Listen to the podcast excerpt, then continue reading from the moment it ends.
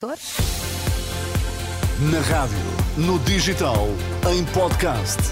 Música para sentir, informação para decidir.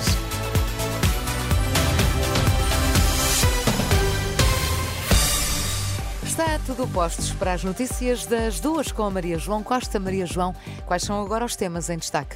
Diretora-Geral de Saúde admite na Renascença que poderá ser alargada a vacinação gratuita a outras faixas etárias. Nesta edição, os festejos de fim de ano em Lisboa e Porto. Saiba onde será a festa e por onde poderá circular. Vamos então saber tudo com Maria João Costa. Boa tarde. A nova Diretora-Geral de Saúde admite que poderá ser revista a lista de pessoas abrangidas pela vacinação gratuita, numa altura em que as urgências estão a transbordar de casos gripais. Em entrevista à Renascença, Rita Sá Machado diz, contudo, que não será para já esta mudança na lista de vacinação. No caso específico daquilo que é a vacinação, aquilo que nos mostram os nossos dados, mas ainda dados para uh, preliminares, é que a vacinação realmente é uma vacinação que deve ser equacionada para aquilo que é a população mais vulnerável.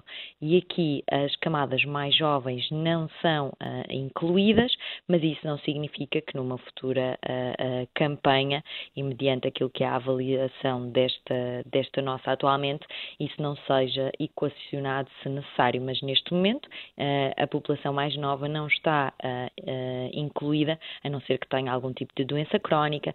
Em entrevista à jornalista Liliana Monteiro, a nova Diretora-Geral de Saúde lembra que é preciso manter a etiqueta respiratória, ligar para a linha Saúde 24 quando necessário. Rita Sá Machado apela à população de risco para se proteger.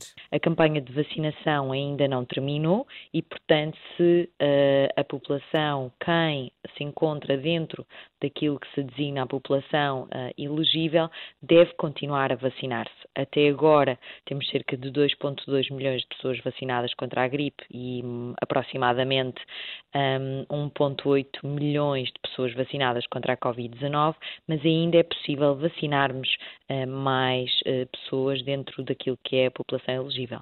A Diretora-Geral da Saúde, em entrevista à Renascença. Trânsito condicionado na Baixa de Lisboa e Parque das Nações, na passagem de ano. De acordo com a PSP, todos os acessos à Praça do Comércio vão estar cortados a partir das 4 da tarde de dia 31 de dezembro. As maiores restrições abrangem a Baixa Pombalina, mas também a zona do Parque das Nações. A abertura da circulação só será depois das 5 da manhã de dia 1 de janeiro.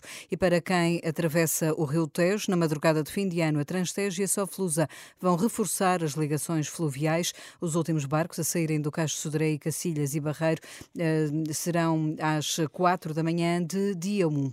No Porto, tal como no São João, as celebrações de passagem de ano vão estar espalhadas pela cidade devido às obras do metro. O fogo de artifício vai ser na Praça da República, já no Palácio de Cristal e na Avenida dos Aliados. Há dois palcos com música por onde vão passar Richie Campbell e Carolina Deslandes. Para evitar constrangimentos na cidade, os transportes públicos vão ser reforçados, como explica Cristina Pimentel, presidente do Conselho de Administração da STCP.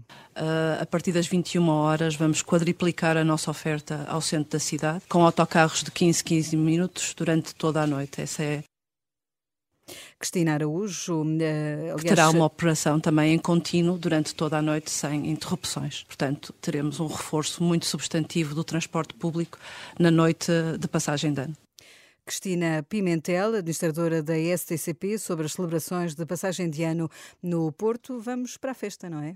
Ah, vamos, pois. Até já, Maria até já. João Costa. As notícias de novo às três com Maria João. Sempre, claro, até lá atualizadas no site e na aplicação da Renascença.